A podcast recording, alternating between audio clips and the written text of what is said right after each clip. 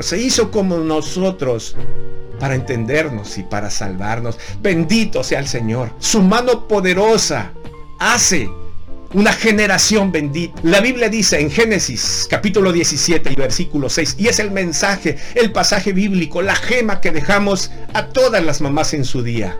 Dice, te haré fructífero en gran manera, sacaré pueblos de ti. Y reyes nacerán de ti, reyes nacerán de ti. Escúchame mamá ahora. Tu generación es bendita cuando tú la bendices y reyes han nacido de ti. Reyes y reinas han nacido de ti.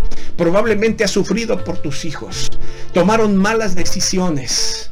Algunos están pagando las consecuencias, pero no dejes de bendecirla porque reyes salieron de ti. Bendice tu generación, bendícela. Son reyes que han nacido de ti. Bendita seas. Eso es lo que hace el Señor en nuestras vidas limpia nuestra sangre sucia y la hace real. Bendito sea su nombre. Mamá, hoy es día para celebrar.